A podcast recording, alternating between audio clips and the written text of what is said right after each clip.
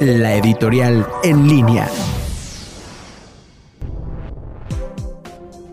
Falta de reglas para la reelección legislativa federal. Para muchas personas pasó desapercibido el agandalle hecho por el partido Morena al haber aprobado en el mes de marzo en Cámara de Diputados Federal reformas en materia electoral relativas a reglamentar la reelección de diputados y senadores. La aprobación se hizo en un momento en que los mexicanos se encontraban dimensionando la enfermedad COVID-19 con la ausencia en el Pleno de los principales partidos políticos de oposición y al que se le dispensaron todos los trámites parlamentarios, pero que sí contemplaba el hacer precampaña y campaña sin tener que separar del cargo. Con ese antecedente, fue el coordinador de los senadores de Morena quien dijo que el Senado como Cámara Revisora no apoyaría ninguna decisión precipitada e inconveniente, agregando que no se iba a aprobar esa propuesta de reforma, lo que efectivamente sucedió, por lo que será el INE quien tendrá que fijar las reglas para la reelección, debiendo definir claramente lo que pudiera considerarse acto anticipado de precampaña y de campaña por un legislador federal que tiene que seguir cumpliendo con su responsabilidad, que haya una supervisión estricta sobre el uso de recursos públicos y evitar que se use